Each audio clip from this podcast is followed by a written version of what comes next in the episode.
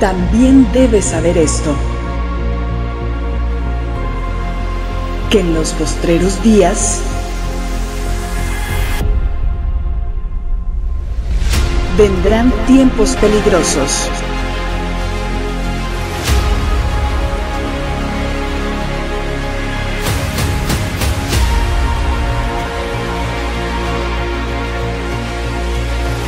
Tiempos peligrosos. Sesión 3. Censura. Oh, Padre, te damos gracias, Señor, por tu gloriosa presencia en medio nuestro Señor. Gracias por la oportunidad que nos das de reunirnos.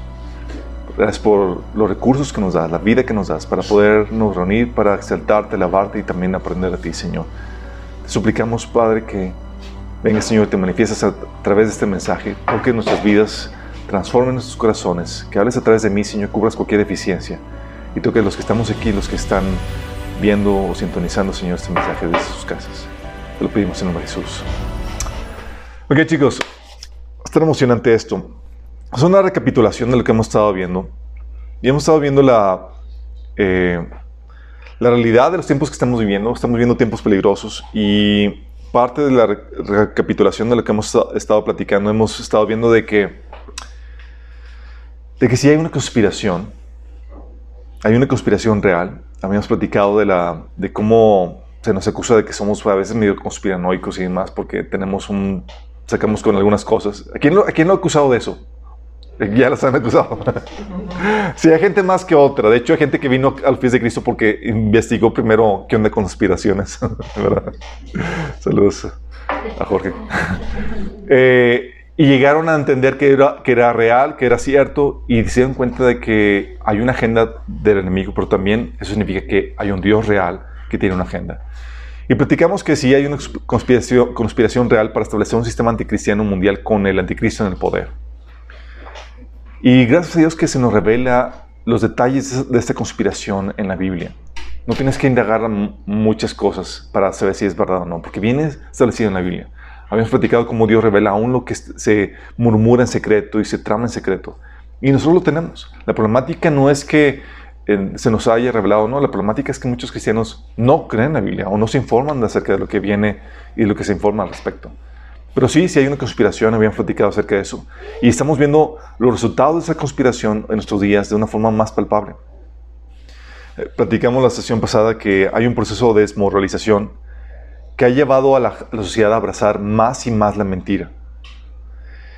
Y eso lo vimos porque para avanzar esta agenda, el enemigo se va a valer del engaño y la desinformación. Eso lo vimos la vez pasada.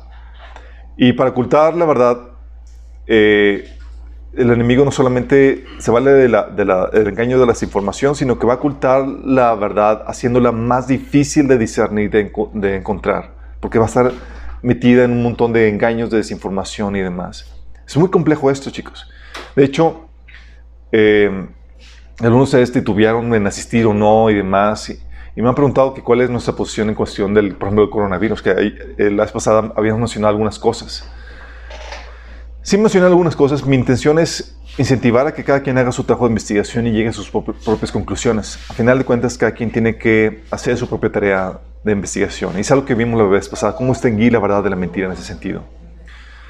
¿Cuál es mi posición? Algunos me, pregu- me preguntan en cuanto a esto. Es cierto, hay una campaña de mentiras, de desinformación. Por un lado tienes a doctores que diagnostican falsamente el COVID. Y por otro tienes a doctores que no diagnostican a personas que existen enfermas del COVID. Sí, les ha tocado ya noticias que están difundiéndose. Por un lado, tenemos información de que se les está ofreciendo dinero a familias para que permitan, les permitan poner como diagnóstico el COVID en las actas de defunción. Y esto es real tanto en Estados Unidos como en México. Sí, hay patrocinio e inversión a los hospitales y doctores para poder eh, apoyarlos en esta contingencia. Pero ya cuando ves dinero involucrado y ves que te apoyan por cada caso de, de COVID diagnosticado, pues sabes que ahí se va a prestar a corrupción. También, por otro lado, tienes a doctores que, eh, tenemos la información de doctores que están poniendo neumonía atípica en lugar del COVID-19 para dejar que los familiares puedan velar su- a, a- a- sus, a sus muertos. por lo que los números dicen, no, es que debe ser mayor. Sí, entonces tienes a unos que los que diagnostican cuando no hay, y otros que, que eh, no diagnostican cuando realmente es, y tú dices que son, será verdad, será mentira, será la vieja del otro día.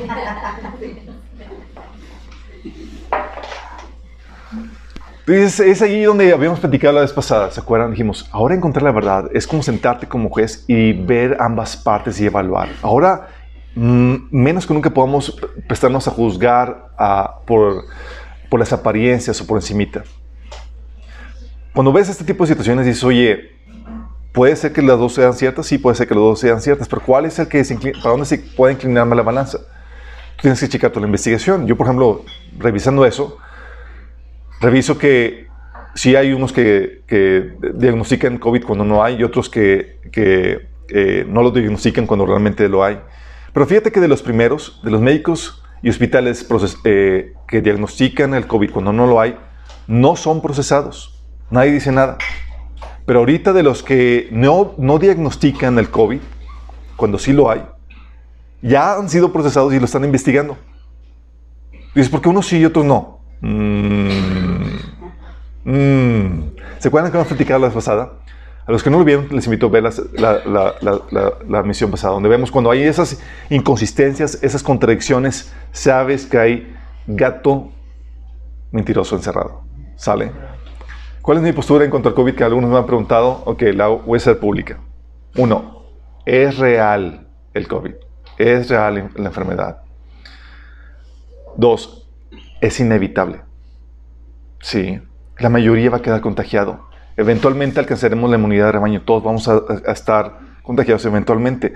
De hecho, el 66% de las personas contagiadas en Nueva York, que era el epicentro de Estados Unidos, no eh, fueron personas que estaban dentro de sus casas y que estaban resguardándose. O sea, el riesgo estaba tanto adentro como fuera. ¿sí? Entonces no se trata de, de, de, si me evito el contagio o no lo evito, se trata de cuándo voy a ser contagiado. ¿Sí? La cuarentena es solo para bajar la curva de contagio, no para evitarlo. Hay sitios oficiales, de hecho, para monitorear las camas de hospitales, para ver cuál es el, el cuántos, eh, cuántas camas ocupadas hay o no hay. Pero como quiera, aunque te quieras preocupar o no por, eso, de poco sirve la hospitalización en las personas que, están enfermas. Sí. Eh, el otro asunto también es del COVID es que es algo que ya se va a volver permanente entre nosotros. Vino para quedarse. La vacuna, que algunos tienen esperanza, no va a eliminar el virus como la vacuna de la gripa no ha eliminado la gripa. Sí. O sea, olvídate de que es un riesgo con el cual vamos a tener que aprender a vivir. Sí, es sumamente contagioso. De 3 a 1, o sea, de 30 a 1. O sea, estamos hablando de que uno puede fácilmente multiplicarse en 30 veces eh, la, el contagio. Pero sin embargo su letalidad es mínima. El 99% de las personas van a sobrevivir al virus. Solamente un 4% o menos van a requerir hospitalización. De hecho, y gracias a Dios hay medicamentos como antiinflamatorios, la hidroxicloroquina que ayudan a esta enfermedad. Lo que sí va a ser más letal va a ser la crisis económica que va a sobrevenir por causa de los cierres y demás, porque la gente va a quedarse sin poder costear tratamientos médicos que requieren para su sobrevivencia. Eso mucha gente no lo considera. No solamente eso, sino que con el, el aumento de, desempleo siempre sube también la tasa de suicidio. Entonces tienes por un lado suicidio, personas que no van a poder costear medicamentos y demás, en un sistema médico ya de por sí fracturado como es el servicio médico, el seguro social. También es un asunto que se ha sacado de contexto se ha sacado de, proporción al no comparársele con otros padecimientos, chicos. Eso es... Nos hablan de que no, si han muerto tantos. En Nuevo León, por ejemplo, en tres meses, ahorita el 25 de junio teníamos 302 personas muertas por el COVID. Pero, sí pero lo que nunca se menciona es que en el 2019 había 419 muertos por influenza y neumonía en tres meses tan solamente. Son mucho más. Sí. Pero no te lo menciona. ¿Sí? ¿Por qué? Porque hay una agenda detrás de todo esto. Sí, hay que tomar medidas pertinentes. Las personas en riesgo deben tomar medidas para protegerse, pero el enfoque de fortalecerse es fortaleciendo su sistema inmunológico, chicos. Más que nada. alimentándose bien, quitar los malos hábitos, dejar las cosas que te ponen, que te dejan eh, como una persona de riesgo ante esta situación. La preparación principal a la que uno siempre le debe apostar es la espiritual. ¿Por qué? Porque al final de cuentas todos vamos a morir, chicos. Sorry que les diga. Sea coronavirus o no coronavirus, sorry, tu sentencia está marcada. Si el Señor viene antes, vas perfilándote al cementerio. Sí, por una u otra razón. Por eso la preparación principal, más que la física, es la espiritual. Porque poco te sirve cuidarte físicamente si espiritualmente vas a morir por la eternidad. Y dado que el riesgo es inevitable y permanente, nosotros hemos tomado, yo he tomado la decisión de animar a gente que se siga congregando en grupos pequeños que minoran el riesgo, pero conscientes de que va a haber siempre un riesgo. Te congregues o no te congregues, vayas donde vayas, siempre va a haber eso. Vino para quedarse esto. Sí. Como es inevitable, vas a tener que aprender a vivir con, este, con esta situación. Pero no podemos vivir en temor ni podemos parar la obra de Dios de forma permanente. Cuando al inicio, cuando habíamos tomado un break en la iglesia, les había dicho que si es algo que el break lo terminaríamos tan pronto supiéramos que eso es algo permanente. Y se, definió como algo permanente. No podemos parar la obra del Señor en ese sentido. Ah, el Señor, de hecho, como que olía que esta situación podía presentarse previo a su venida. Curiosamente, en la carta de Hebreos, el Señor le dice, eh, inspirado del autor de Hebreos, le dice a los cristianos, no dejemos de congregarnos como acostumbran a hacerlo algunos, sino animémonos unos a otros. Con mayor razón, ahora que vemos que aquel día de su regreso se acerca. O sea, nosotros vemos que el, día del Señor se acerca y, el énfasis es, ¿ves que el Señor se acerca? ¿Qué, ¿Cuál es lo que debo hacer? No dejes de congregarte. Y como que el Señor sabía que iba a ser atacado ese asunto. Y nos da Hebreos 10, 25. Y el Señor nos da la amonestación, hey, no dejes de congregarte. ¿Por qué? Porque lo que quieres hacer es, si ves que el Señor ya está por regresar, tú quieres estar bien delante del Señor. Y requieres esas eh, herramientas espirituales que el Señor nos da. Tu tiempo devocional, que no debes dejarlo. No es excusa. Pero también tu tiempo de congregarte. ¿Por qué? Porque ¿cuántos no hemos recibido una inyección de vitamina espiritual cuando nos congregamos. Testimonios, palabra, alabanza. y dices, oye, no soy el único loco, puedo sobrevivir otra semana en medio del mundo y toda cosa. Es edificante, edifica tu fe. Cuando no empieza a decaer, sí, porque el enemigo te trabaja solo. Te ves solo y es montonero enemigo, va a agarrar contra ti. Sí. Entonces hay una agenda siniestra detrás de toda esta agenda del, de COVID. Esa es la conclusión que, que hemos llegado muchos de nosotros. ¿Por qué se ha, exagerado, todo esto y se ha intimidado? Porque hay una agenda detrás. ¿Cuál es la agenda? Sentar un precedente eliminando derechos constitucionales a las personas, cerrar iglesias, ocasionar una crisis económica y eliminar la clase media. Por eso para algunos le ha caído como anillo el dedo. Porque es ideal para un gobierno socialista que es del tipo que el anticristo va a imponer. Y también, para los que no sepan, impedir la reelección de Trump que tiene una agenda muy marcada en cuestión de, una agenda cristiana. Quieren hacer, quieren eliminarlo de ahí y ocasiona una crisis más que ocasione el quitarlo de poder. Tú ves claramente eso de muchas formas. Eso lo puedes usar los criterios que compartimos la semana pasada. ¿Por qué? Cierran la iglesia, pero no cierran licorerías, no cierran las clínicas pro aborto, fomentan las manifestaciones eh, masivas en las calles y demás, donde están todos juntos. Y dices, y luego te encuentras que los, que, los líderes políticos no practican lo que ellos están tratando de hacer. Como todas esas inconsistencias, incoherencias, te hablan, te dicen claramente que hay una mentira detrás de todo eso y una agenda. ¿Cuál es la agenda? Tú puedes ver los resultados de dicha agenda. Entonces, en medio de toda esta situación, uno está con la, con la disyuntiva que creo que no creo. Ahora el peso para discernir la verdad no es tan, no es tan fácil. Nos dejan una tarea tremenda de nuestro lado pero que podemos encontrarle, podemos discernirla. Pero no va, a venir, no va a venir de forma fácil. Tenemos que hacer esa tarea. Vimos también cómo la semana pasada, vimos cómo la mentira se presenta como una verdad, pero que es muy vulnerable. No aguanta el escrutinio ni el cuestionamiento porque saca a relucir su naturaleza mentirosa. O sea, la mentira se disfraza de verdad. Pero es una verdad muy vulnerable. Es decir, es una verdad que si tú les carvas tantito, saca el cobre, saca, saca a relucir lo débil que está. Porque es una mentira, chicos, disfrazado de una, verdad. Ah, y eso es lo que, lo que nos lleva, oye, ¿qué se hace para resguardar y proteger la mentira, chicos? A callar la verdad. ¿Qué hace para, para evitar dicho escrutinio de la gente que empiece a cuestionar cosas? Oh, ya empezaron a cuestionar, ya empezaron a sacar información que... La censura. La censura se empieza a eliminar la libertad de expresión. Y eso nos lleva, fíjate bien esto chicos, a mayor decadencia moral, mayor mentira para apoyar dicha decadencia moral. Y a mayor mentira, mayor censura para apoyar dicha mentira. Vamos viendo cómo la libertad de expresión se va coartando a mayor mentira, porque se requiere para proteger, para proteger dicha mentira. Es algo que hemos, de hecho, predicado por años en minas aquí, sí, como que prophets of doom, profetas de, ¿cómo les llamas en español? Eh, del sentido de que, como sabemos cuál es la agenda, y sabemos los tiempos que estamos viviendo, sabemos a dónde nos perfilamos.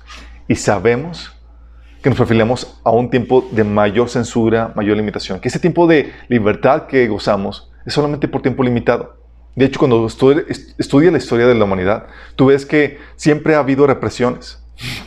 Y este es un tiempo único, pero por un breve tiempo. Esa libertad es por tiempo limitado. Gracias a Dios, ahorita la censura no es total, pero la hay. Y la poca verdad que dejan salir a la superficie la enlodan con mentiras y desinformación. Entonces es un tiempo muy peligroso que estamos viviendo, chicos. Pero no es de sorprenderse, chicos. La censura es una característica general de la generación previa al juicio. Es una característica, así como la mentira, ¿se acuerdan que vimos la sesión pasada? La mentira, la desinformación es una característica de la generación propia de, que va a recibir el juicio de Dios, bueno, la generación previa al juicio también se caracteriza por la censura. Tú tienes al profeta Jeremías, que vivió durante la generación de exilio de Babilonia. Tú estudias a esa generación y dices, ¿cómo era? Pues eran unos depravados, inmorales y demás, no muy ajeno a lo que estamos viviendo hoy en día. Idólatras. Idólatras y todo eso. Y dices, oye, hubo una persona que empezó a hablar la verdad, que era Jeremías. Hubo otros más, Ezequiel también que de ese, de ese, tiempo. Pero Jeremías empezó a hablar a la generación de, previa al exilio, la generación que iba a recibir el juicio. Y te encuentras que la conspiración para callar a Jeremías, censurarlo. Jeremías, no nos gusta lo que estás diciendo. Estás desvistiendo o estás desmascarando la mentira que hay.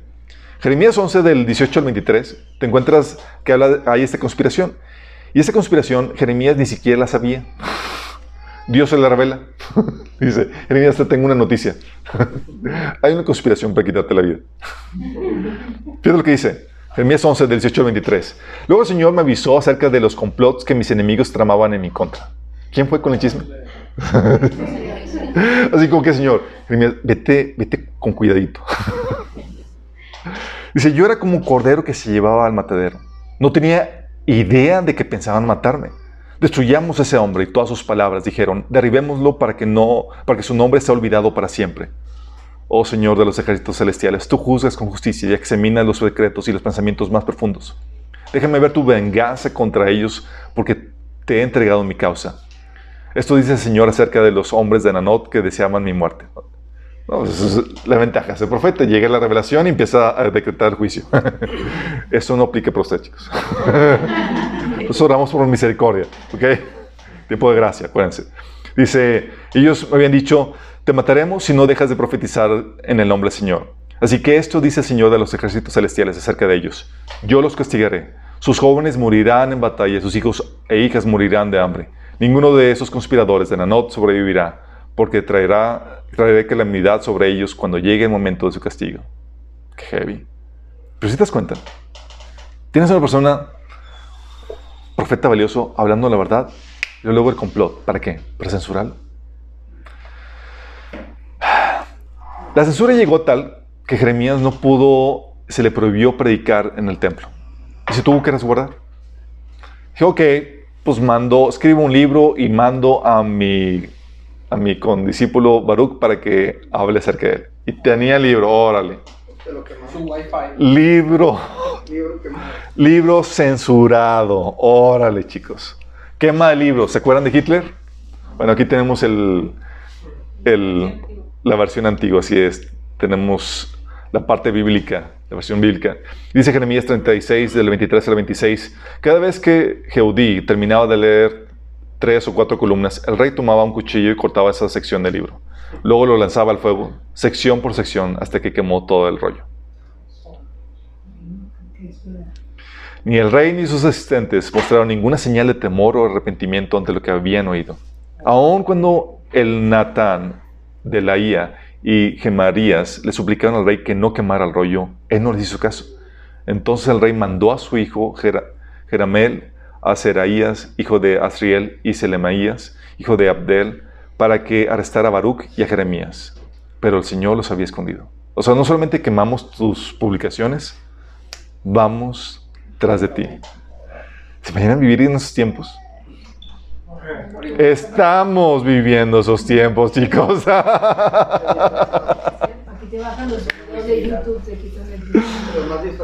Así es. Eh, luego al final, Jeremías fue finalmente censurado, chicos, por una muy buena temporada.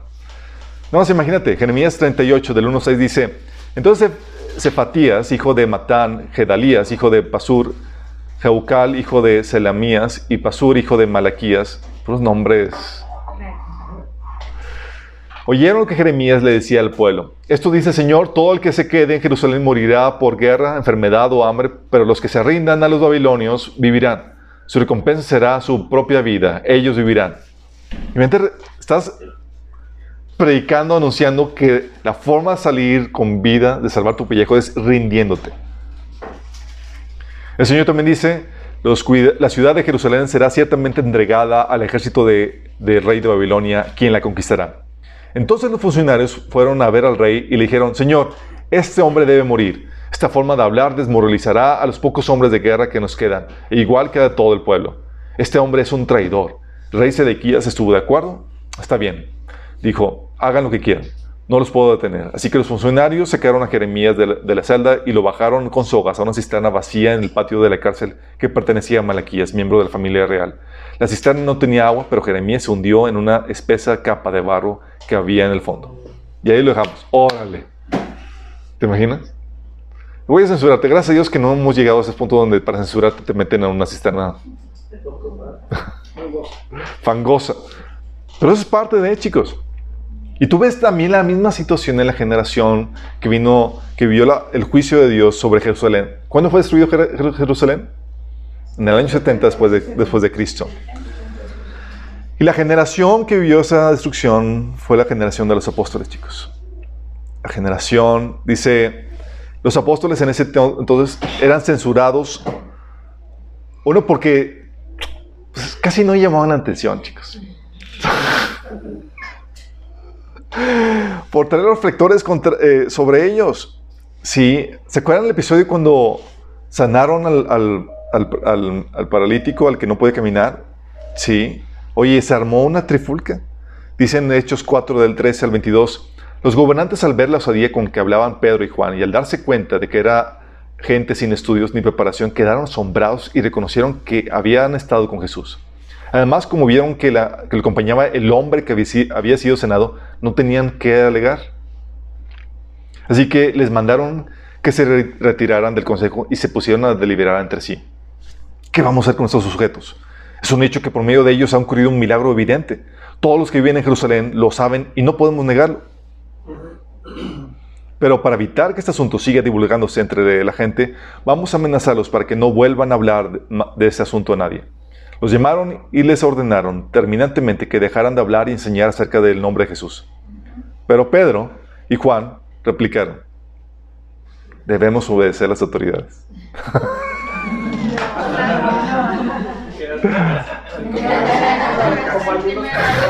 Romanos 13. Pedro y Juan replicaron, ¿es justo delante de Dios obedecerlos a ustedes en vez de obedecerlo a Él? Juzguen ustedes mismos. Nosotros no podemos dejar de hablar de lo que hemos visto y oído. Después de nuevas amenazas, los dejaron irse. Por causa de la gente no hallaban, por causa de la gente no hallaban manera de castigarlos. Todos alababan a Dios por lo que había sucedido. Pues el hombre que había sido milagrosamente sanado tenía más de 40 años. O sea, fue un milagro pesadito. Sí, más de 40. Um, si se encuentra la situación, vamos a, a callarlos, es la censura. Al final de cuentas estaban ellos predicando un mensaje que querían deshacerse de Jesús. Y ahora tienes a Jesús que se había multiplicado en sus discípulos, que no dejaban de hablar de él y de acusarlos a ellos como los culpables de su muerte. Sí, y estaban ganando muchos creyentes. ¿Qué hacer entre eso? Vamos a censurarlos. Sí.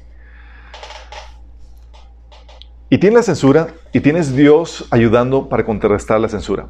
El siguiente capítulo inmediatamente llega otro episodio de censura. Dice, el sumo sacerdote y, y sus funcionarios que eran seducidos se llenaron de envidia. Arrestaron a los apóstoles y los metieron en la cárcel pública. Ya con esto, censura, en la cárcel. Pero un ángel del Señor llegó de noche, abrió las puertas de la cárcel y lo sacó. Qué padre, ¿verdad? Qué verdad. O sea, tienes aquí al enemigo pro censura y el Señor a ti censura. Pero lo sacó y no fue como que les dijo, vayan y escóndanse. Vayan y resguárdense, chicos, porque corren peligro por aquí. El ángel los sacó y los puso a chambear. Fíjate lo que dice vayan al templo y denle a la gente este mensaje de vida. o sea, lo saco y es chicos, vamos a seguir predicando. Órale. ¿Te imaginas? Así que al amanecer los apóstoles entraron al templo. Ahí los habían pescado, chicos. Vamos otra vez, órale. Entraron al templo como se les había dicho y comenzaron a enseñar de inmediato. Cuando llegaron el sumo sacerdote y, sus funcionarios, convocaron al concilio supremo, es decir, a toda la asamblea de los ancianos de Israel. Ese concilio, chicos, es la parte del gobierno de Israel, que están involucrados los sacerdotes y demás. Era el gobierno, ¿sí? Regían asuntos del templo y asuntos del orden social. También decía, em, dice, luego mandaron a sacar a los apóstoles de la cárcel para llevarlos al juicio. Pero cuando los guardias del templo llegaron a la cárcel, los hombres ya no estaban. Entonces regresaron al concilio y dieron el siguiente informe. La cárcel estaba cerrada, los guardias estaban afuera de sus puestos, pero cuando abrimos las puertas no había nadie. Cuando el capitán de la guardia del templo y los sacerdotes principales oyeron esto, quedaron perplejos y se preguntaban en qué iba a terminar todo el asunto. Entonces alguien llegó con noticias sorprendentes. Los hombres que ustedes metieron en la cárcel están en el templo enseñando a la gente. ¿Te imaginas la escena? Se salieron con la suya. O sea, los metieron y estos tipos otra vez no se resguardaron. Vamos a seguir, chicos. Fuera censura, fuera intimidación. El, capitán fue con los guardias del templo y arrestó a los apóstoles, pero sin violencia, porque tenían miedo de que la gente los apedreara. Después llevaron a los apóstoles ante el Concilio Supremo, donde los confrontó al sumo sacerdote. Les ordenamos estrictamente que no enseñaran nunca más el nombre de ese, el nombre de ese hombre. Les dijo, en lugar de eso han llenado a toda Jerusalén con la enseñanza acerca de él y quieren hacernos responsables de su muerte. Somos sacerdotes, chicos. Es... Pero, los, pero Pedro y los apóstoles respondieron, nosotros tenemos que obedecer a Dios antes que cualquier autoridad humana. ¿Si te das cuenta cómo la autoridad humana tiene sus límites? En todo lo que la autoridad te ordene que contraiga la Biblia, tú tienes la responsabilidad de desobedecer. Sencillo. Que dicen, es que Romanos 13, sí, Romanos 13 está limitado. O sea, no puedes interpretar Romanos 13 sin el contexto de toda la Biblia. Sí. La Biblia nunca te enseña una obediencia a las autoridades ciega. Si los discípulos hubieran entendido eso, jamás hubieran extendido el Evangelio. ¿Te imaginas lo que ha pasado? Si no supieran discernir entre obedecer o no la autoridad. Hubiera sido fatal para todos. No, pues sí que obedecer. Pero gracias a Dios sabían cómo distinguir esto. Dice, pero Pedro y los apóstoles respondieron, nosotros tenemos que obedecer a Dios antes que cualquier autoridad humana. El Dios de nuestros antepasados levantó a Jesús de los muertos después de que ustedes lo mataron colgándolo en una cruz. Fíjate qué pantalones, chicos. O sea, tienes ahí a los que mataron a Jesús, chicos, y tú estás confrontándolo y estás acusando del crimen. Es una valentía que solamente da el Espíritu Santo. Déjame aclararte, chicos. Sí, capítulos anteriores, veías a Pedro todo amedrentado y demás, y lo que había negado Jesús. Dice, luego Dios lo puso en el lugar de honor a su derecha como príncipe y salvador. Lo hizo para que el pueblo de Israel se arrepintiera de sus pecados y fuera perdonado. Nosotros somos testigos de estas cosas y también lo es el Espíritu Santo dado por, por Dios a todos los que lo obedecen. Al oír esto, el Concilio Supremo se enfureció y decidió matarlos. Pero uno de los miembros, un fariseo llamado Gamaliel, experto en la ley religiosa y respetado por toda la gente, se puso de pie y ordenó que sacaran de la sala al concilio de los apóstoles por un momento. Entonces le dijo a sus colegas, hombres de Israel, tengan cuidado con lo que están, lo que empiezan a hacer a estos hombres. Hace algún tiempo hubo un tal Teudas que fingía ser alguien importante. Unas 400 personas se le unieron, pero a él lo mataron y sus seguidores se fueron cada cual por su camino. Todo el movimiento se redujo a nada. Después de él, en el tiempo en que se llevó a cabo el censo, apareció un tal Judas de Galilea. Logró que gente lo siguiera, pero a él también lo mataron y todos sus seguidores se dispersaron. Así que mi consejo es que dejen a esos hombres en paz, pónganlos en libertad. Si ellos están planeando, eh, si ellos están eh, planeando y actuando por sí solos, pronto su movimiento caerá. Pero si es Dios, ustedes no podrán detenerlos. A mí se me hace que este se convirtió, chicos. ¿eh? Tal vez se, encuentren peleando contra Dios. Los otros miembros aceptaron su consejo, llamaron a los apóstoles y mandaron que los azotaran. Luego les ordenaron que nunca más hablaran en el nombre de Jesús y los pusieron, y los pusieron en libertad. ¿Sí te das cuenta? Tú ves que la censura estaba dirigida por parte de las autoridades. Y por un lado, tienes a Dios contrarrestando esa censura. Por un lado tienes a poniéndolos a, un ángel que los sacaba y por otro lado poniendo a una persona que le dio un sensatez, cordura para poder dar un consejo, un consejo que librara a los discípulos de, la muerte. ¿Y tú crees que los discípulos terminaron después de, que fueron ahí, eh, después de que salieron ahí, después de que los azotaron, se callaron? Ya no dijeron nada siguieron predicando, siguieron hablando. ¿Sí se dan cuenta? Esa fue la generación del exilio, censura. Generación de la destrucción de Jerusalén, censura, chicos. La generación previa al rapto. Censura. Amén,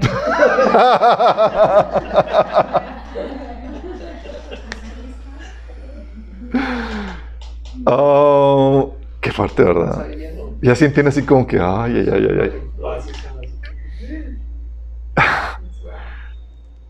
No sé si han notado, chicos, pero en los últimos años, en estos últimos 10 años, la censura ha aumentado como nunca antes. Ahorita ya se puede censurar a la gente con libertad porque se le acusa de un discurso de odio, hate speech. En mensajes y explicaciones en las redes y, y personas pueden censurar en las redes y demás porque está, tiene un discurso de odio, un discurso que no da que aceptación o porque ofendió a alguien. Y, y los, el gobierno como las, los, los magnates que dirigen las redes sociales se han dado a tarea de proteger a la gente de que no se sienta ofendida o dañada en sus sentimientos, como si eso fuera posible. Pero es la excusa perfecta para controlar el lenguaje y el pensamiento, chicos. La excusa perfecta. Y es hacia donde se dirige toda esta agenda. Tenemos la censura por emporios eh, monopólicos de las redes sociales. Tienes censura por parte de Facebook, Twitter, YouTube. ¿Qué otra? Pues, son prácticamente tienes toda la red ahí concentrada. Presumen, déjame decirte chicos, presumen ser plataformas plataforma es te proveo la plataforma y tú publicas lo que tú quieras. Entonces yo no soy responsable. No, no se me puede juzgar por eso. Entonces presumen ser plataformas y gozar de protección legal por el contenido que se publica, pero operan en la práctica como editoriales, censurando cualquier línea de pensamiento que se contradiga a su línea, política o religiosa. No se. Entonces, por un lado, eh, quieren usar las, las, libertades y las protecciones legales de una plataforma, pero se operan en la práctica como editoriales. Y las editoriales, cualquier cosa que publican, chicos, ellos son responsables y los puedes demandar. Sí. Pero ellos dicen, no, no puedes demandar, porque yo no estoy editando el contenido. Y sí lo está editando. Y tienes un montón de censura en eso que hoy estamos viviendo. Uno de los canales famosos en su censura es PragerU, Prager, University, no sé si lo han visto o escuchado. Es un canal conservador dirigido por un judío conservador, tremendamente influenciado por la cosmovisión cristiana que pone videos cortos antisocialistas, antiliberales y, dando cordura, eh, eh, sentido común a la gente. Bueno, sus canales están, son restringidos en universidades, escuelas y se consideran, eh, aunque son canales, son información apto para todo público, lo ponen como información solamente para adultos, como si fuera pornográfico. Entonces no aparece en las escuelas, no aparece nada de sus canales y eso. Sí. Tienes, por ejemplo, alguien, no sé si conozca a Dr. Brown, sus canales también fue censurado. Y hay diferentes tipos de censura. Una te bloquean a cierto mercado, te bloquean a cierto país. Aquí lo bloquearon en los fondos. Vives, hay gente que vive y recibe ingresos por los fondos y eso le permite seguir generando más contenido. Bueno, YouTube te, los, te quita todo el, el, todo PayPal incluso también ha ocasionado, ha censurado Tienes canales como el de Mark Dice. Hubo, el más reciente fue hace unos días, esta semana, de Walt Heyer, que fue un, que es el fundador de eh, Sex Change Regret, que fue un, es un hombre que, que se hizo el cambio de sexo a mujer y se arrepintió y volvió a ser hombre. Y ahorita está con una campaña así masiva para advertir a la gente de que no cometan el mismo error. Entonces publica su video y YouTube no nos gusta. Sí. La semana, hace, hace estas dos últimas, semanas, dos últimas semanas, lo que nunca habías visto, chicos. Twitter censurando tweets del el presidente Trump. Dos tweets censurados. Si eso lo hacen para un presidente, tú y yo estamos fritos. Sí, o sea, ya esto está tomando color, digo, dimensiones desproporcionadas. Así es. Tienes, por ejemplo, y algo que, que, muchos de nosotros notamos porque con eso del coronavirus publicamos información de, de información de, de contrapartes, eh, investigadores, médicos y demás que tenían un punto, que diferían en el punto de vista que se estaba tomando por los principales medios de comunicación y publicamos en Facebook. Y entrabas a mi Facebook o al Facebook de otros publicadores que tenían eso y de repente contenido censurado o ya no aparece. Porque YouTube, Facebook y otros más estaban eliminando cualquier publicación que contradijera, contraviniera eh, la línea oficial de la Organización Mundial de Salud, la OMS. Imagínate. O sea, va y debate, va y discusión, va y ver, es aquí se va por este lado. Sí. Lo mismo se, se, da para imágenes, publicaciones que pueden ofender a musulmanes, LGTB, transgénero, etc. Cualquier crítica que pueda hacer eso es censurada. Que fue hace el año pasado, sí, se me acuerdo, fue el año pasado, en la Unión Europea, una eh, maestra eh, eh, estaba ah, en una conferencia, en una ponencia, estaba avisando, estaba comentando cómo este, el líder de la religión islámica, este Mahoma, se casó, era, era pedófilo porque se casó con una niña. Y históricamente es correcto, chicos. La multaron y la amenazaron con cárcel. Así es. Pero sí puedes insultar y puedes eh, contra la fe cristiana y demás, porque acuérdate que la agenda es anticristiana. Sí. Amazon ya también en sus libros ya también ha censurado libros que puedan ser considerados ofensivos a otras religiones, musulmanes y demás. Amazon, en su línea de libros. ¿sí? Tiene ese personaje también como en Facebook, Joshua York. Típicamente ves ahí sus comentarios censurados de una u otra forma. No sé si sepan, pero incluso el canal de Minas fue censurado o fue... No censurado, este fue... Fue borrado por YouTube dos, en dos episodios, con todos los videos. Dos episodios, dos veces.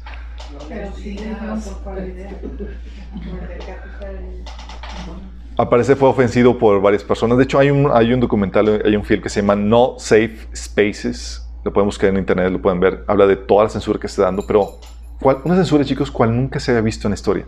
Nunca. Sí. Ahorita dices, tenemos libertad. Sí, tienes libertad si, si formas parte de una línea de pensamiento que es la que el, el, el enemigo quiere apoyar.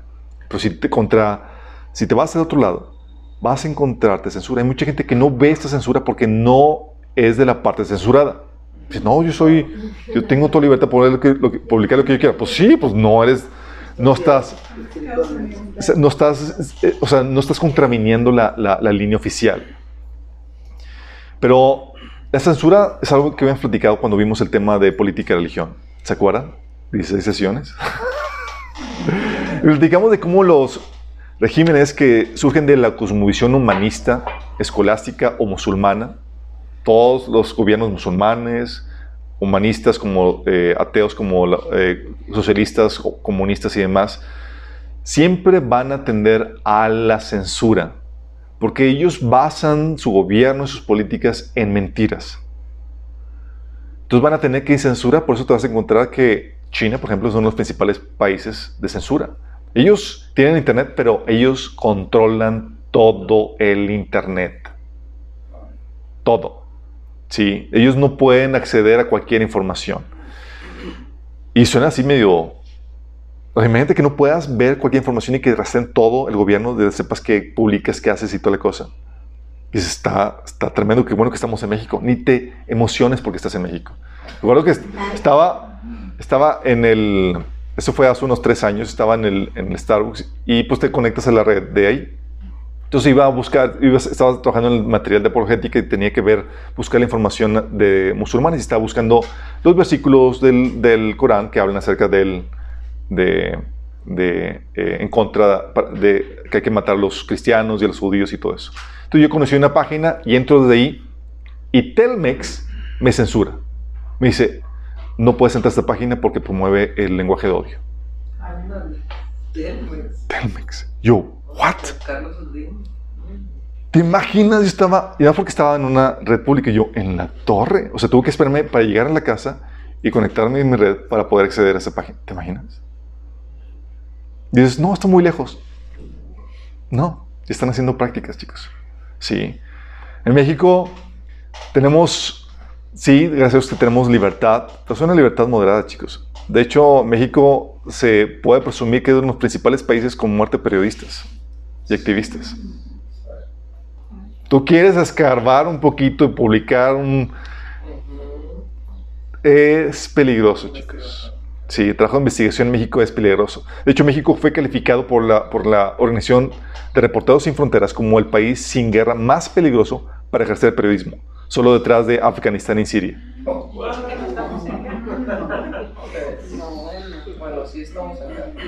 Así como que, papi, ¿qué hace periodista? No.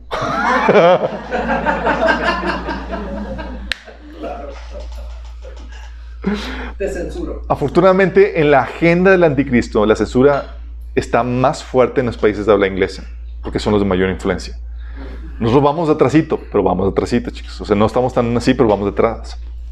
Y la pregunta aquí que nos llega es, ok, se está dando y está aumentando, porque obviamente aumentar la mentira tiene que aumentar la censura para proteger la mentira. ¿Cómo lidiar con la censura? ¿Cómo lidiar con la censura? ¿Alguien aquí ya lo han censurado? ¿Le han quitado sus publicaciones o algo? ¿O todavía no han llegado a ese nivel?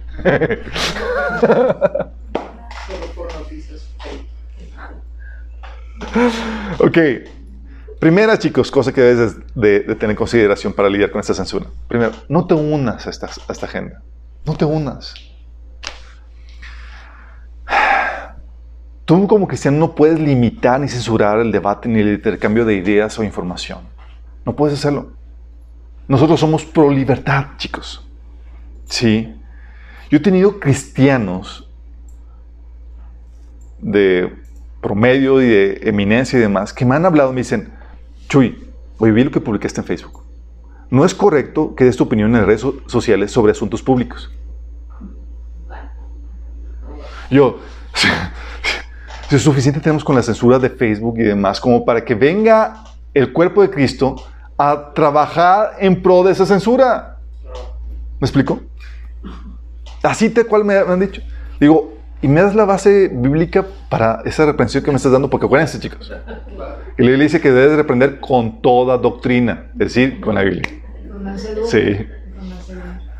Con más Eso es más difícil, pero sigue con buena doctrina.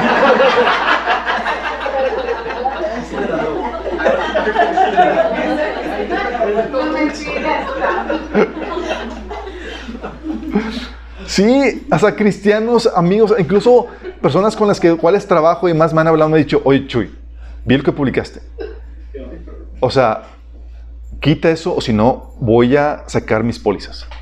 amenazando. ¿En serio? Sí, censura entre nosotros. Vendrán más.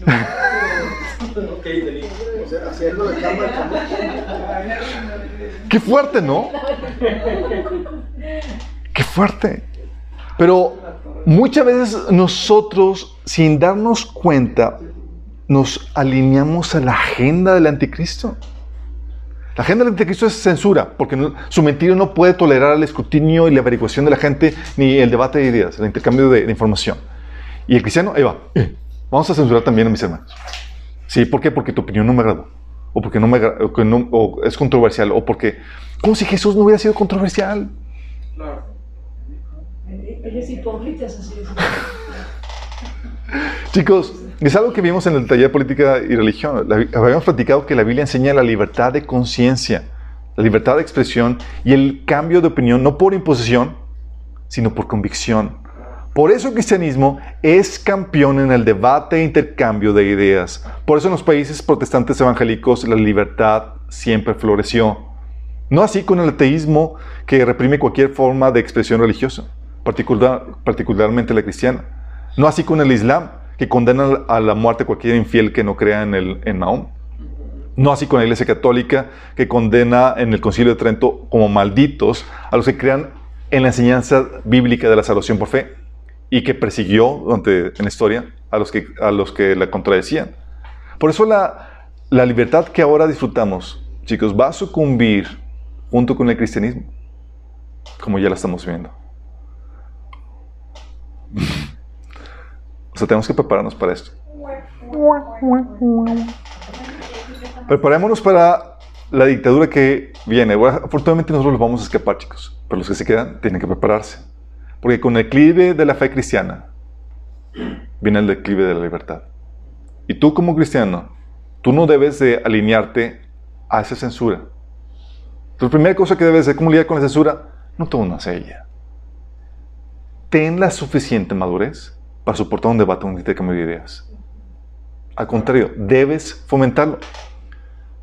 Es cierto, tenemos una naturaleza pecaminosa que, que nos lleva a callar a los que opinan diferente a nosotros. ¿Un poco no? Se siente así como, que ya este tipo. Porque es en naturaleza pecaminosa, no nos interesa la verdad, nos interesa ganar al contrincante y imponernos sobre él. Esa es la naturaleza pecaminosa, chicos, y debes distinguirla. Ah, ya, ya, ya, ok. ¿Me interesa la verdad? No, no, esto quiero nada más ponerme, sí. No, nosotros, nosotros sí silenciamos a la gente, chicos. Pero no callándola, sino ganando el debate. Es muy diferente. Fíjate cómo dice Pablo a Tito, del 1, eh, Tito 1 del 9 al 11. Escucha esto. Está hablando de los ancianos, de los obispos, de los pastores. Dice, debe apegarse a la palabra fiel según la enseñanza que recibió, de modo que también pueda exhortar a otros con la sana doctrina y refutar a los que se opongan. Dice que debes de tener, debe tener, debe pegarse fiel a la enseñanza, tener conocimiento para exhortar con la sana doctrina y refutar a los que se opongan. Y luego te explica en el, el siguiente versículo Y es que hay muchos rebeldes, charlatanes y engañadores, especialmente los partidarios de la circuncisión. A esos hay que taparle la boca, ya que están arruinando familias enteras al enseñar lo que no se debe y lo hacen para obtener ganancias malavidas. Y tú ves esto y dices, si lees nada más este versículo 11 donde dice que hay que taparle la boca, tú dices, ah, pues hay que callarlo. Pero léelo en el contexto. ¿Cómo hay que callarlos? Refutándolos. Ah. Porque llega un punto donde estás refutando y ya no tienen nada que decir, te los callaste. Porque no tienen nada que decir en contra tuya. Como decía Pablo, en Hechos 9, del 22 al 23, dice, la predicación de Pablo se hacía cada vez más poderosa y los judíos de Damasco no podían refutar las pruebas de que Jesús de verdad era el Mesías. Tan fuerte era que, pues, no sé ya qué decir. O ya se queda evidentemente ridiculizado. Dentro de la iglesia, nosotros también no callamos las, discrepancias de opinión y demás. Con la palabra te exhortamos y te amonestamos. Y si, ya con la amonestación y con la evidencia de la escritura sigues persistiendo en una doctrina fundamental, eh, oponiéndote a esa, doctrina fundamental, es bye bye. ¿sí? Pero hay, hay también la eh, libertad para poderte quedarte en discrepancias, en cosas periféricas. Eso lo vimos en discerniendo predicadores y grupos cristianos. Pero, eso es como se maneja. Nosotros propiciamos el debate, el intercambio de ideas y demás. Sé que ese, es medio gorroso porque a veces esos son, debates son en, el, en grupos de WhatsApp y se llenan ahí. O en Facebook y demás. Pero es parte de, chicos. Por eso hay gente que me dice, oye, ¿por qué no bloqueas a tal persona? Siempre está, está opinando en contra tuya, bla, bla, bla, bla. Sí, ¿se visto?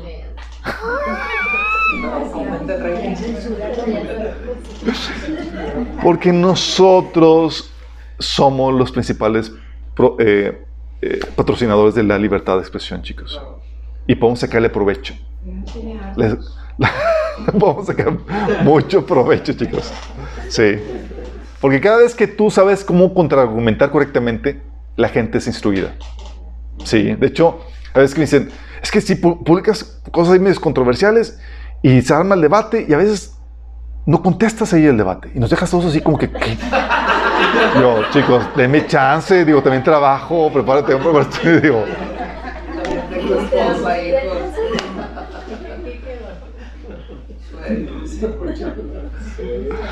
Todo primero, no te unas a esta agenda, ¿ok? Si te encuentras un hermano que está censurando, amonéstalo de parte de todos nosotros. Dice, hermanito, está haciendo la agenda del anticristo, por Los conocen la autoridad. ¿Qué puedes y qué no puedes hacer, chicos? Es muy importante. Por un lado, la autoridad de Dios, la ley de Dios, tus derechos que tienes en Dios. ¿Y esos dónde vienen? En la Biblia. Tú y yo, a, ti te van a querer censurar de una otra forma. Incluso mucha de, de esa censura va a venir por parte de la iglesia. Entonces, si no puede servir y toda la cosa, y sí, sin la cobertura, ¿qué cobertura tienes? Si no, no puede servir así.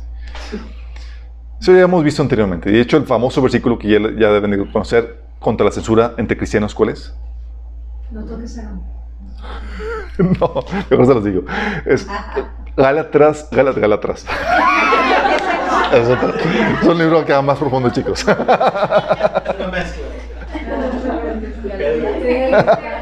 Gálatas 5:13 que dice que a libertad somos llamados, pero esa libertad sea para servir a nuestro prójimo. Cuando está hablando que tienes libertad para servir a tu prójimo en amor, está hablando de que no tienes que pedir permiso para hacer eso.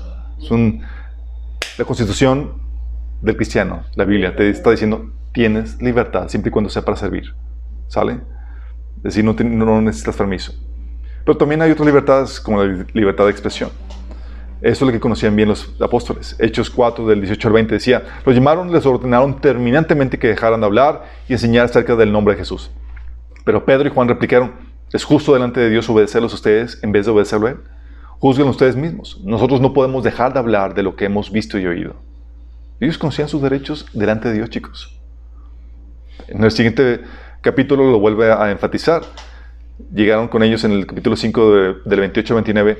Dice, les ordenamos estrictamente que no enseñaran nunca más en nombre de ese hombre, les dijo.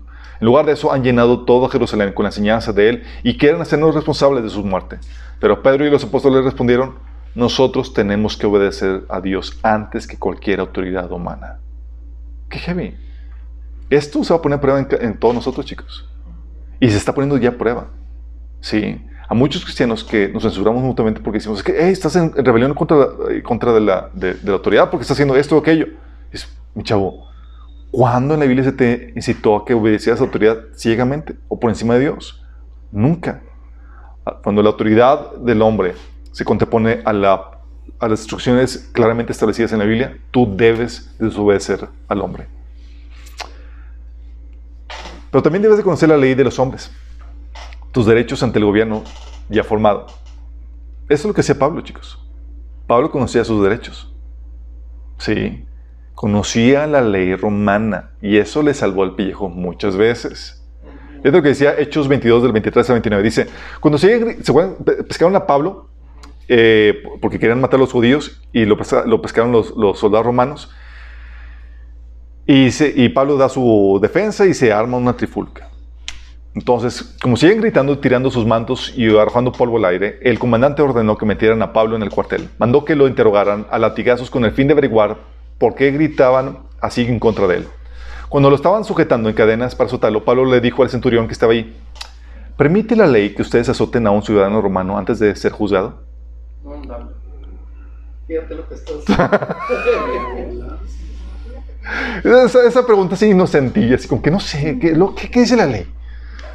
Al oír esto, el centurión fue y avisó al comandante, ¿qué vas a hacer? ¿Qué va a hacer usted? Resulta que ese hombre es ciudadano romano. El comandante se acercó a Pablo y le dijo, dime, ¿eres ciudadano, ciudadano romano? Sí, lo soy. A mí me costó una fortuna adquirir mi ciudadanía, le dijo el comandante. Pues yo la tengo de nacimiento, replicó Pablo. Órale, chica, órale. ¿Qué hubo? Dice, los que iban a interrogarlo se retiraron enseguida al darse cuenta que Pablo era ciudadano romano. El comandante mismo se asustó de haberlo encadenado. ¿Qué pasó con Pablo? Conocía la ley de Dios, pero también conocía la ley del gobierno. Y sabía sus derechos y sabía cómo traerlos. ¿Se imaginan si hubiera sido un ignorante? Siguen apaleando. Bueno, chicos, aquí habemos muchos. Con toda facilidad te quitan derechos, te censuran, te restringen y demás, y tú ni pío. Y hay un montón de leyes que, que protegen tus libertades y demás. Otro caso, Hechos 25 del 8 al 11, Pablo otra vez. Pablo estaba compadeciendo ante los reyes y demás, y están los judíos acusándolos, y dice, Pablo negó los cargos. Dice, no soy culpable de ningún delito contra las leyes judías, ni contra el templo, ni contra el gobierno romano, dijo. Entonces Festo, queriendo complacer a los judíos, les preguntó, le preguntó, ¿estás dispuesto a ir a Jerusalén y ser juzgado ante mí allá? Pero Pablo contestó, no. Esta es la corte oficial romana, por lo tanto debo ser juzgado aquí mismo. Usted sabe muy bien que no soy culpable de hacer daño a los judíos. Si he hecho algo digno de muerte, no me niego a morir. Pero si soy inocente, nadie tiene el derecho de entregarme a estos hombres para que me maten. Apelo a César. O sea, Pablo sabía la ley, chicos. Era licenciado. Era licenciado, no, no era licenciado, chicos. Si sabes que están públicas, chicos, ¿verdad? Digo, por lo pronto la, la constitución para que sepas qué libertades y qué derechos tienes. Pero muchos nos están restringiendo en eso, nos están censurando. Entonces tienes que conocer la autoridad, conocer las reglas del juego, las de Dios y las del hombre. ¿Vamos? La otra, debes pelearlo, defenderla, esta, la libertad que tienes. ¿Han escuchado el dicho que el mal prospera cuando los buenos no hacen nada? Sí. Sí. Bueno,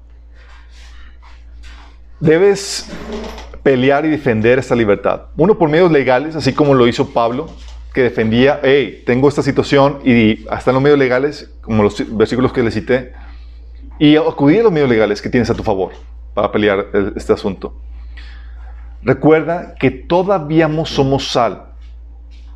La sal en el antiguo, en el Nuevo Testamento, en los tiempos bíblicos, no era utilizada solamente para sazonar los alimentos y darle saborcito. Era para preservar los alimentos. Era como tu refrigerador. Oye, la carne, la metías en sal. Sí. Y eso atrasaba el proceso de descomposición de los alimentos. Era conservador, chicos. Y tú y yo somos ese conservador. Somos la sal. Dice, ustedes son la sal de la tierra, pero si la sal se vuelve insípida, ¿cómo recobrará su sabor? Y, somos, y nos volvemos insípidos cuando ya no somos factor de cambio y dejamos que la, no- dejamos de ser contracorriente y empezamos a nadar con, la corriente. Dice, ustedes son la luz del mundo. Una ciudad en lo alto, en una colina no puede esconderse, ni se esconde una lámpara para cubrirla con un en un cajón. Por el contrario, se pone en la repisa para que alumbre a todos los que están en la, en la casa. Y hagan brillar su luz delante de todos para que ellos puedan ver las buenas obras de ustedes y alaben al Padre que está en el cielo. Entonces te dice que tú eres la sal y tú eres la luz. ¿Conscientes? Y luego dice Juan 9, del 4 al 5, dice Jesús, mientras sea de día, tenemos que llevar a cabo la obra del que me envió. Viene la noche cuando nadie puede trabajar. Mientras esté yo en el mundo, la luz soy del mundo. Y eso aplica para nosotros, chicos. Mientras que estemos en el mundo, ¿quién es la luz? Nosotros. Pero mientras que sea día, tenemos que trabajar. Va a llegar la noche cuando nadie va a poder hacer nada. Cuando parte de la iglesia, chicos, la labor de ser luz y sal, la labor de ser sal, de ser una eh, voz que, contra, eh, que contrarreste la maldad, va a dejar de, de ser esa función de, eh, de los creyentes que se queden. No van a poder contrarrestar la maldad. Y no van a poder ser luz ni nada. El enemigo va a tomar control. Y lo único que van a poder hacer es compartir el Evangelio en condiciones apocalípticas. Pero, ¿cómo puedes defenderla? Por, medios legales. Si conoces, oye, hay los medios legales, defiende esa libertad, que no te censuren. Tenemos que acudir a eso. Pero la otra forma es por medio de presión social, levantando nuestra voz, chicos. Tú ves en la Biblia, tú ves que, much- que el enemigo se restringió de muchas cosas por temor a las multitudes. Sí. En Hechos 4, 21, 22 dice, después de nuevas amenazas los dejaron irse. Por causa de la gente no hallaban manera de castigarlos. Todos alababan a Dios por lo que habían sucedido. Pues el hombre que había sido milagrosamente sanado tenía más de 40 años. O sea, por causa de la gente, no hacemos nada para encontrar a ellos. Por causa de la gente, la presión social. Mateo 14:5 dice, Herodes quería matar a Juan, pero temía que se produjera un disturbio, porque toda la gente creía que Juan era un profeta. ¿Qué lo detenía? La presión social. Mateo 26 del 3 al 5 dice, se reunieron entonces los jefes de los sacerdotes y los ancianos del pueblo en el palacio de Caifás, el sumo sacer- sacerdote, y con artimañas buscaban cómo arrestar, arrestar a Jesús para matarlo. Pero no durante la fiesta, decían, no sea que se motine el pueblo. ¿Sí te das cuenta? La presión social la podemos utilizar a nuestro favor, chicos, para poder evitar la censura. Gracias a Dios, se han podido revertir publicaciones censuradas. Canales de, por ejemplo, Candace Owens, Alice eh, Beth Stuckey, Franklin Graham, que han publicado cosas en Facebook y demás, y lo censuraron. Y se armó un revuelto. Que Facebook y demás se tuvieron que disculpar. Ah, sorry, no nos dimos cuenta. Y lo vuelven a poner. Sí, por la presión, chicos. La presión social. Mientras que haya, haya iglesia aquí, dejemos sentir nuestro poder, nuestra presión. Que haya un, con- un co- contrabalance en este sentido. Obviamente también hay casos perdidos. No todos han ganado en la cuestión de la censura. En China es un caso perdido. Sí. Pero gracias a Dios, como quiera, sigue extendiéndose el evangelio en medio de esas situaciones. Pero tienes el caso más sonado que fue en febrero, donde Prager el canal conserva- eh, eh, conservador, perdió contra YouTube en la demanda que, que hizo Prager contra, contra YouTube. ¿Perdió? YouTube se declaró a la corte que no está sujeto a la primera enmienda de, de libertad de expresión y es libre de censurar los videos que quiera. Qué fuerte, obviamente. Eso nos, nos pone a todos en la mira, a todos los conservadores, a todos los cristianos. Sí. Y es aquí donde, donde tienes que estar consciente que si el periodo de gracia Dios decide alargarlo, vamos a ganar más y más casos de censura.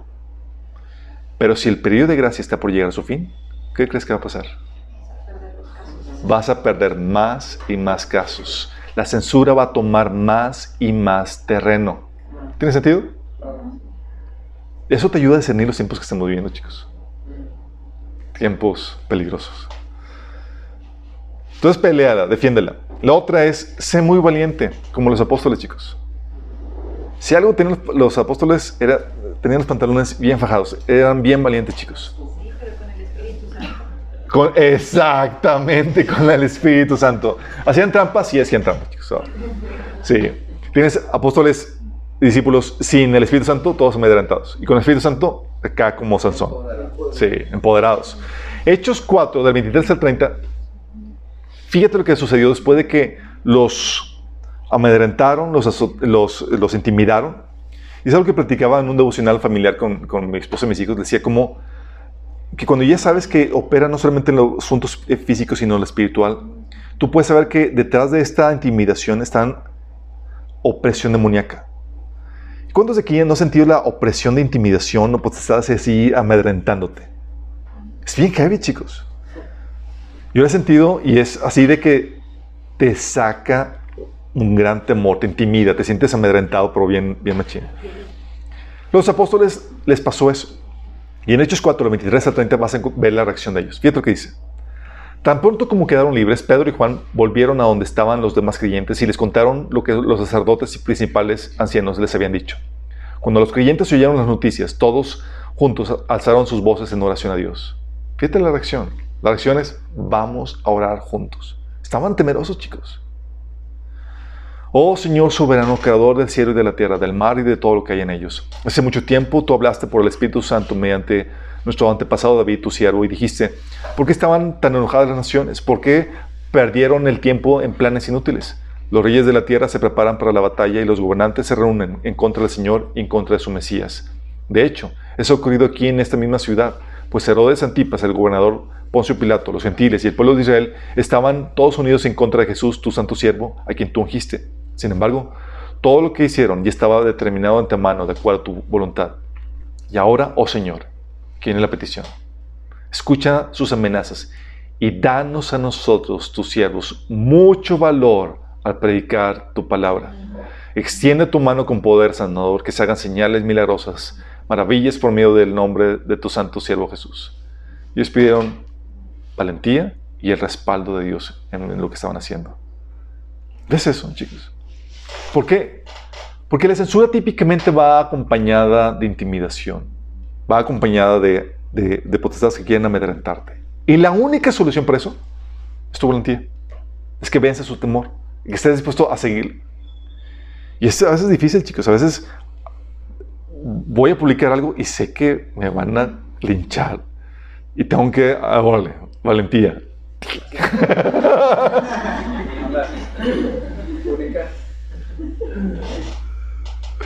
Sí, es la valentía, chicos. Tenemos que aventarnos a no callarnos, a seguir hablando, a cuestionar, a interrogar y demás. Fíjate, los cristianos en el Apocalipsis 12, 11, habla de que nosotros lo hemos vencido por la sangre del Cordero y por el mensaje del cual dieron testimonio, porque no valoraron tanto su vida como para evitar la muerte.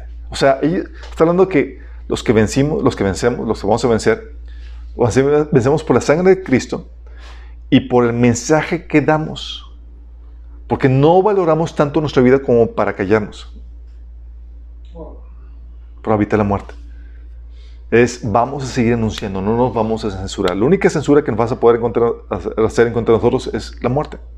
Y aún así, vamos a dejar libros, publicaciones y todo distribuido. Órale. Sí.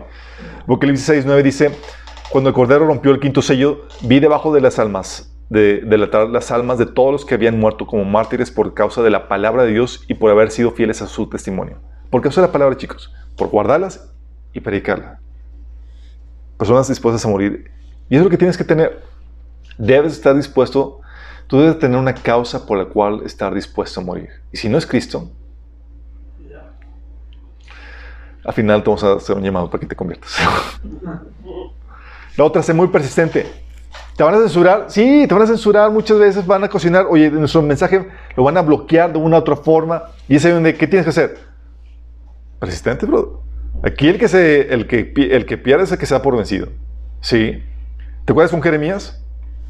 Le quemaron el rollo. ¿Qué dijo Señor?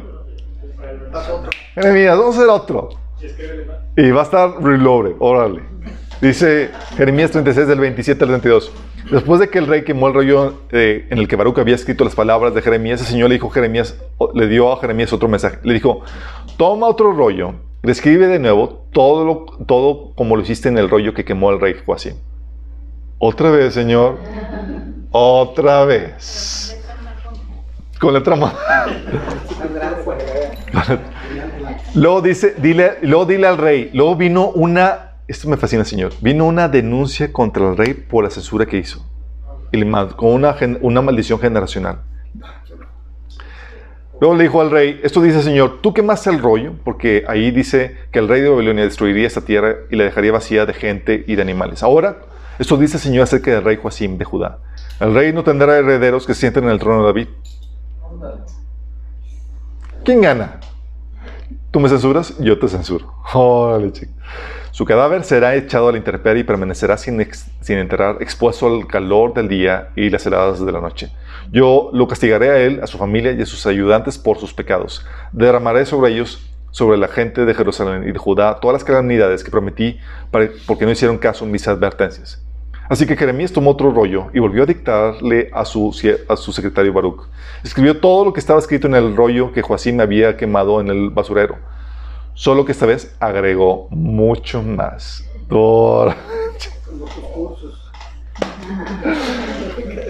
Chicos, cuando nos borraron el canal de YouTube, imagínate todos los videos, ya habíamos terminado los tres años de discipulado, chicos.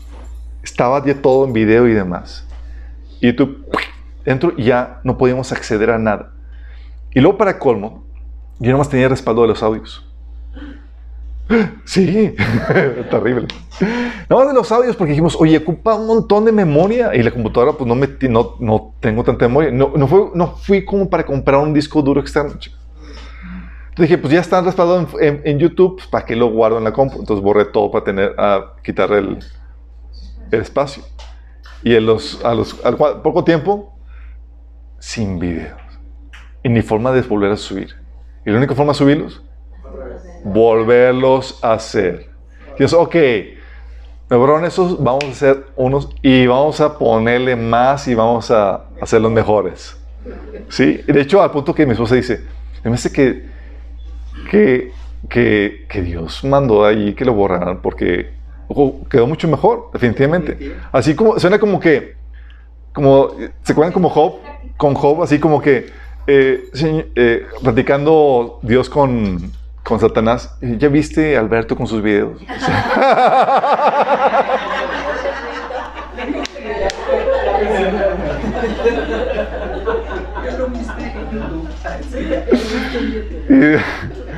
Señor, me borraron los videos. Oh, hijito, ¿qué vamos a hacer? Señor. Está- estaban como quiera muy feitos. Bueno, de- déjenme decirles, déjenme decirles, sí. Hay gente que se volvió muy fan de los primeros videos porque la verdad es que estaban muy cómicos en los comentarios y demás que lo hacían. De hecho, algunos que estaban en el grupo WhatsApp dicen, ¿por qué quieren? Porque hubo uno de ahí que comentó que quiero los primeros. Eh, sí. Y él dice, nos platica que iba, iba en el cam- él se chutaba el discipulado en el camión y la gente lo veía raro porque estaba bo- botado la risa con todos los comentarios.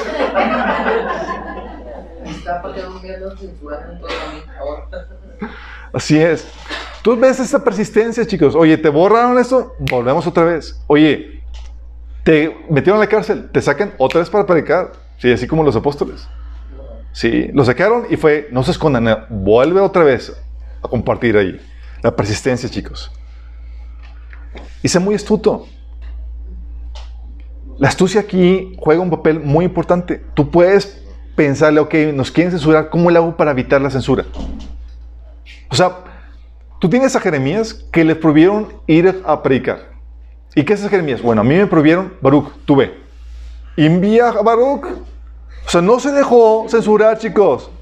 Sí. Jeremías 36 del 4 al 4 dice, Jeremías llamó a Baruch, hijo de Nerías, y mientras le dictaba, Baruch escribía el rollo, todo lo que el Señor le había dicho al profeta. Luego Jeremías le dio esta orden a Baruch. Estoy detenido y no puedo ir a la casa del Señor. Por tanto, ve a la casa del Señor en el día de ayuno y lee en voz alta ante el pueblo de Jerusalén las palabras que el Señor te ha dictado y que escribiste en el rollo. Léeselas también a toda la gente de Judá que haya venido de sus ciudades. A lo mejor su oración llega a la presencia del Señor y cada uno se convierte en su mal camino. Ciertamente son terribles la ira y el furor con que el Señor ha amenazado a este pueblo. Baruch, hijo- de Nerías, hizo tal como lo había ordenado el profeta Jeremías, leyó en la casa del Señor las palabras contenidas en el rollo. O sea, dio la vuelta, chicos, estoy censurado, pero Baruch, abre tú un nuevo canal.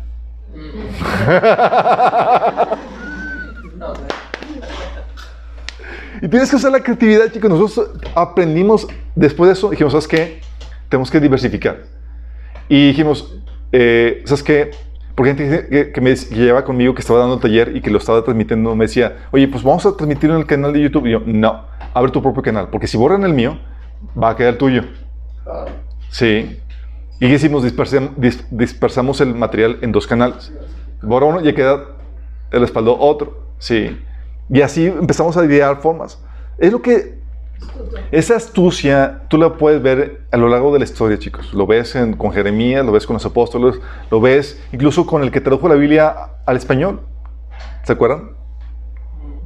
Este eh, Casiodoro de Reina tradujo la Biblia y estaba prohibido la Biblia, la traducción de la, de la Biblia. Y pues la Biblia la, adornaban con, con, eh, dibujos religiosos y demás. ¿Y sabes qué hicieron para camuflajear esta, esta, esta versión, esta traducción en español? Dibujaron un oso.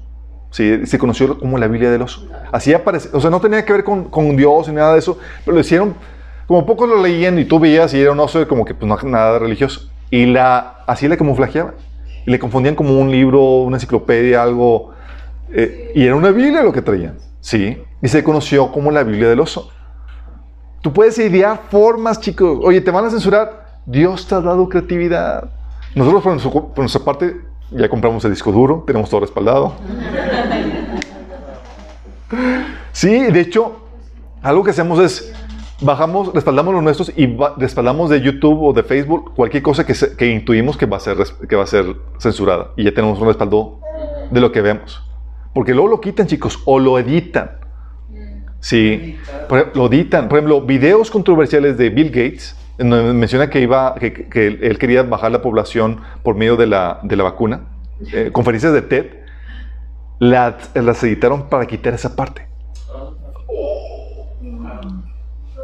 Porque hay, un- hay una agenda, chicos. Sí. O sea, podemos tener la, usar la astucia que Dios nos ha dado para poder contrarrestar la censura. Hay la forma, chicos. Pero mientras que haya iglesia aquí en el mundo, tenemos que hacer brillar nuestra luz. Sí. Si te das cuenta, la terrible dirección donde se encamina todo esto, chicos. El sistema del anticristo está basado en la mentira. Y para que prospere, tiene que pro- prosperar la mentira y la desinformación. Y para que prospere la mentira, tiene que prosperar la censura. ¿Tiene sentido? Sí. Y vemos cómo está aumentando todo eso. ¿Ves hacia dónde se está perfilando todo?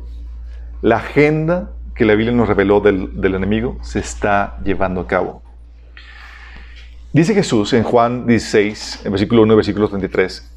Jesús le enseñaba todo esto a los discípulos. Decía, todo esto les he dicho de antemano para que no flaquee su fe. Fíjate, dice, nos advierte de antemano, esto va a ser así, ¿para qué? Para que no, no, no dudes, no tengas temor. Lo dice en versículo 33, los he dicho todo lo anterior para que en mí tengan paz.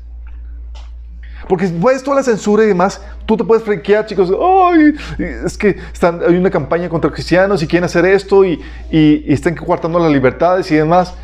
Pero tú ya sabías esto de antemano y tiene que suceder. Y tú, tranquilo. Ah, pues sí, de hecho fui advertido antemano. Todo va de acuerdo a lo planeado. ¿Qué es lo que sucede? Al contrario, te emocionas.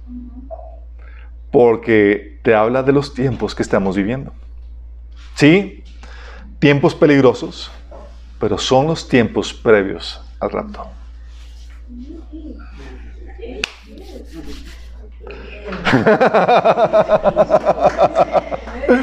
Terminamos con una oración, chicos. Vamos a terminar con una oración. Amado Padre Celestial, te damos tantas gracias, Señor. Porque podemos ver todo lo que está sucediendo, Señor, los tiempos tan peligrosos que estamos viviendo, Padre. Gracias porque tú nos das herramientas para contrarrestar todo esto, Señor. Pero también gracias porque tú nos das el discernimiento para ver los tiempos que estamos viviendo, Señor. Son tiempos previos, Señor, a este gran evento que estamos esperando, que es la manifestación gloriosa de Cristo, Señor, para que venga por nosotros. Gracias, Señor, porque en vez de, a- de atemorizarnos, de angustiarnos por lo que estamos viendo a nuestro alrededor en estos tiempos peligrosos, podemos alegrarnos, podemos emocionarnos, Señor. Gracias, Señor. En nombre de Jesús. Quiero invitar a las personas que nos han sintonizado que no, tú no le has dado tu vida a Cristo. Lo que estamos viviendo, estos tiempos peligrosos, se van a convertir en tiempos letales tan pronto la iglesia parta. Pero tú puedes partir con la iglesia. El Señor ha prometido que va a venir por la iglesia y la va a rescatar de lo que está por venir. Y tú puedes obtener ese pase de partida. ¿Cómo? Tienes que realmente arrepentirte de tus pecados. Estás dispuesto a abandonar la eh, el estilo de vida que has estado siguiendo. Está- tienes que estar dispuesto a seguir tus propios caminos para seguir los de Cristo.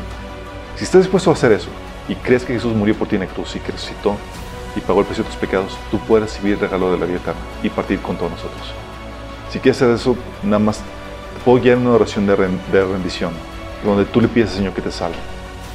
Si haces esto de un corazón genuino, puedes recibir este regalo de la vida eterna. Cierra tus ojos y dile, Señor Jesús, el día de hoy me arrepiento de mis pecados. Te pido que me perdones de toda mi maldad, Señor. Perdóname por seguir mis propios caminos y no los tuyos. Pero hoy me arrepiento. Y te pido que me salves, Señor. Yo creo que moriste por mí en la cruz y que resucitaste para el perdón de mis pecados. Y hoy te acepto como mi Señor, como mi Salvador. Te pido que me cambies, que entres en mi vida, que me des tu Espíritu Santo. Gracias, Señor, por salvarme y por perdonarme mis pecados. En tu nombre, Jesús. Amén. Si hiciste esto, contáctate con nosotros, queremos ayudarte en tu crecimiento cristiano. Tienes que empezar a, leer la Biblia a partir del Nuevo Testamento para empezar a obedecer lo que el Señor te indica. Tienes que congregarte y tienes que discipular. Son cosas básicas que tienes que hacer. Estamos aquí para ayudarte. Bendiciones.